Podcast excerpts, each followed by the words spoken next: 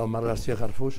Omar, ¿cómo estás? Me da mucho gusto tardes. Verte. gracias. Buenas tardes. Gracias, buenas tardes. Omar García Garfush, usted lo conoció como pues el responsable de la seguridad de esta Ciudad de México, donde debo reconocer que, a diferencia de lo que pasó en el resto del país, donde hoy los homicidios están, hoy, al día de hoy, en 168.411, el fin de semana, para el lunes, se habrán superado las 169 mil personas asesinadas en lo que va de este gobierno, a diferencia de lo que pasó en nuestra Ciudad de México, que fue una operación que hizo Omar García Harfus como secretario de Seguridad Ciudadana. Omar, ¿cómo fue posible lograr esto en la Ciudad de México cuando no se ha logrado en el país? Creo que fueron muchos, muchos factores.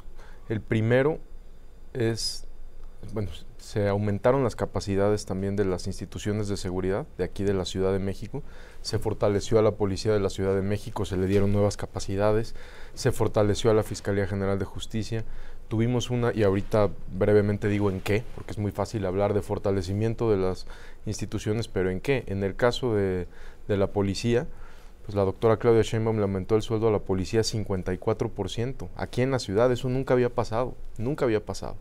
Y también se les dieron capacidades de investigación a la Policía de la Ciudad de México. Se envió una iniciativa, se envió una iniciativa al Congreso de la ciudad, se nos otorgó la facultad de investigación y eso pues en pocas palabras nos volvió más útiles para la fiscalía, pero también para la ciudadanía, porque todos habíamos oído que pues se le acercaba un policía y decía es que ese no es mi trabajo, sí. generando una frustración tremenda en el ciudadano, pero es que en realidad hasta antes de marzo del 2020, muchísimas, que tiene muy poco, por cierto, esta estrategia, muy, muy poco, por eso creo que es necesaria la continuidad, pues hasta hace, hasta antes de marzo del 2020 no era el trabajo de la policía muchísimas cosas.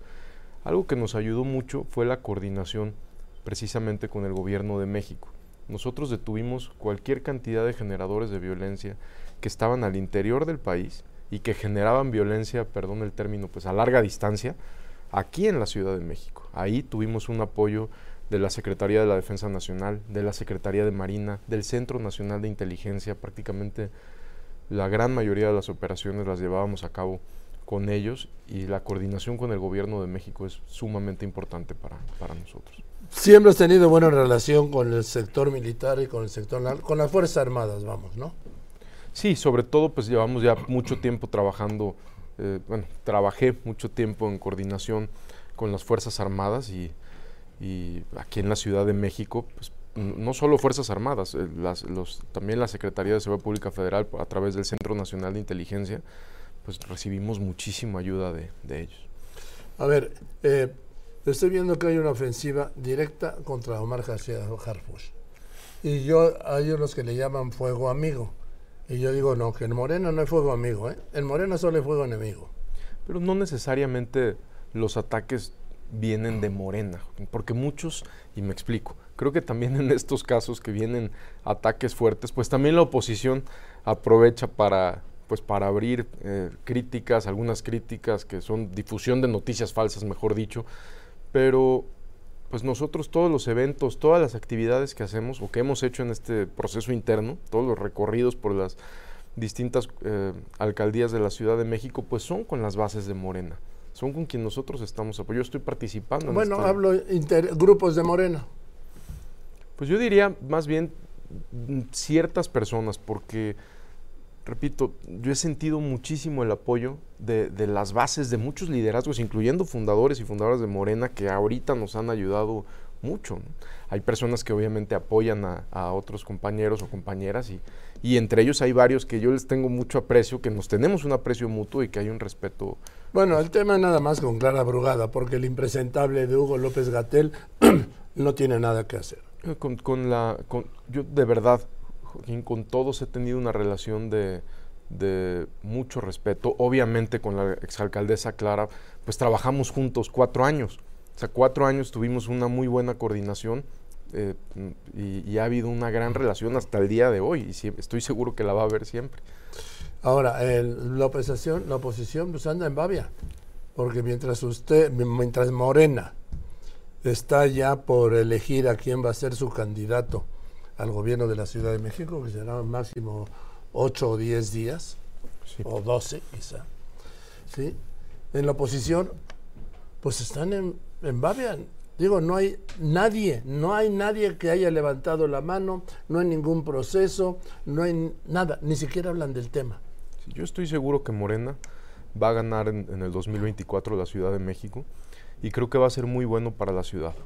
Y creo que no hay lo mejor que le puede pasar a los habitantes de la Ciudad de México es que haya una extraordinaria coordinación y relación entre el gobierno federal y el gobierno de la Ciudad de México. No me imagino, más bien no me quiero imaginar una estrategia de seguridad aquí y una estrategia de seguridad distinta en el gobierno federal, una fiscalía local enfrentada con una fiscalía federal. Estoy seguro que va a ganar Morena en el 24 y que es lo más conveniente. Bueno, como había sido siempre, porque Morena es de del grupo del presidente López Obrador, vamos, la Ciudad de México, desde el 97 cuando ganó con Cuauhtémoc Cárdenas, en 2000 el propio López Obrador, en 2006 eh, Marcelo Obrar y en 2012 su candidato que fue Miguel Mancera. Y bueno, y en el 18 Claudia Sheinbaum. Sí.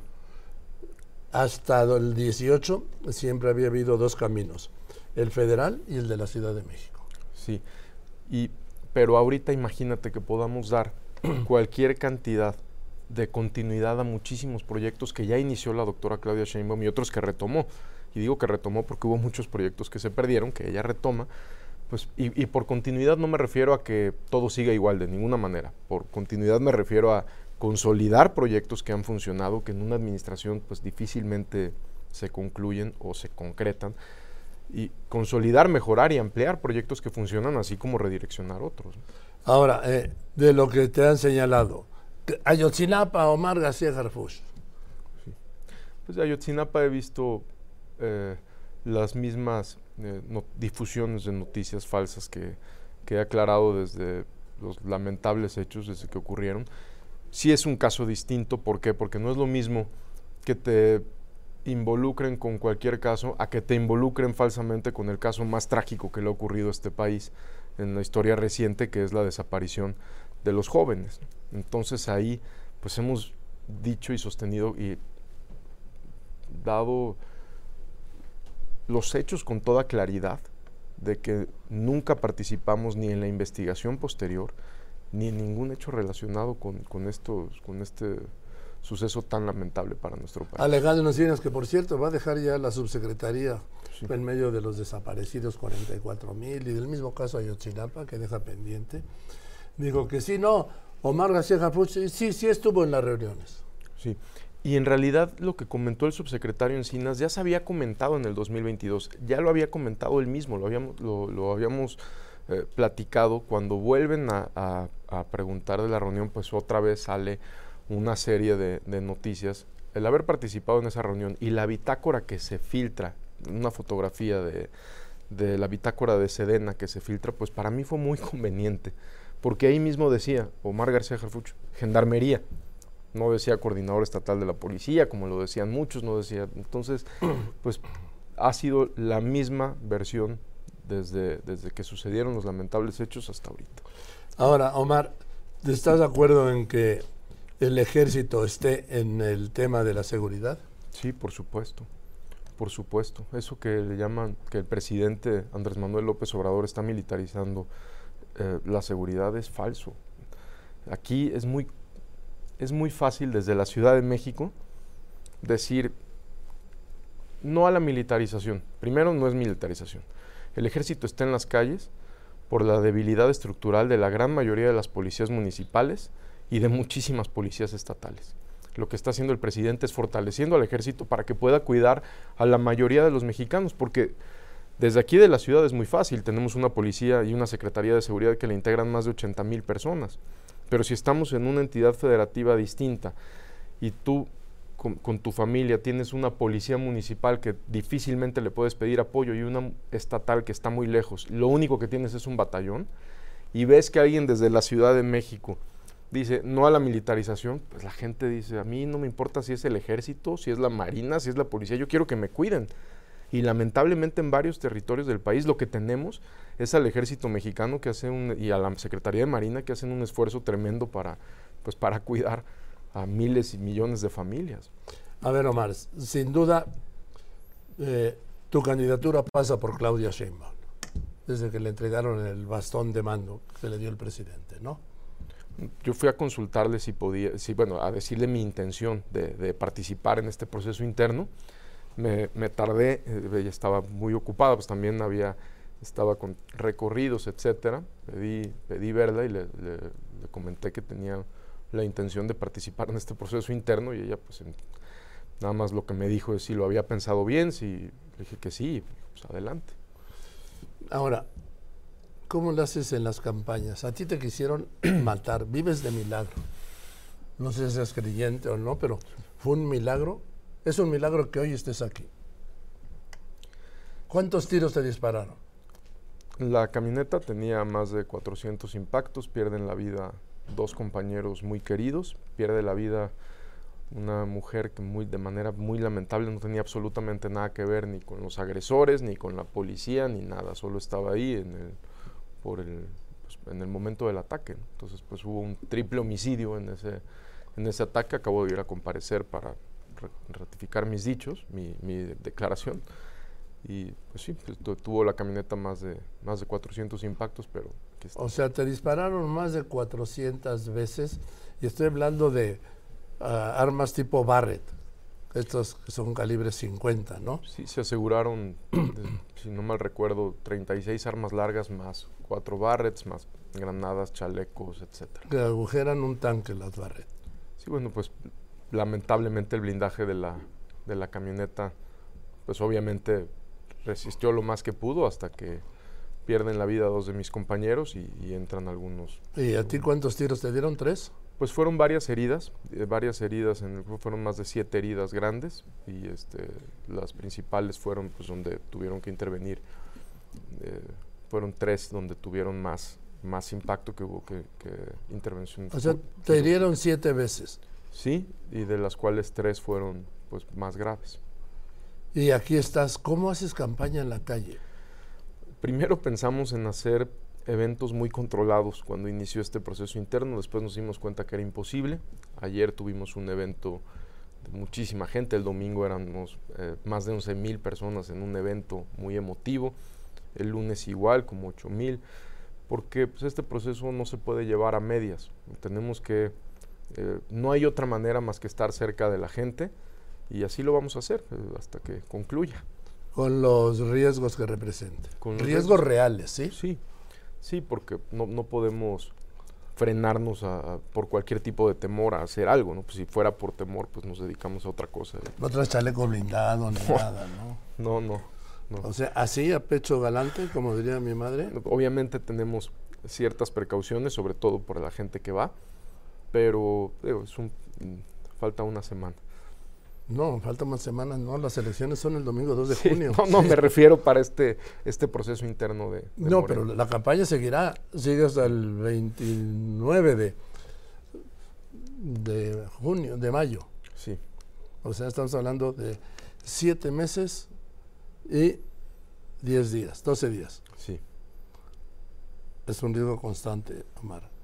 Sí, eso, hay, hay, hay riesgos, pero bueno, eh, muchísima gente en este país toma riesgos importantes para, para lograr cosas, pues no, no tendría por qué ser. En eso tiene razón. A ver, ¿gobernarías como Claudia Sheinbaum?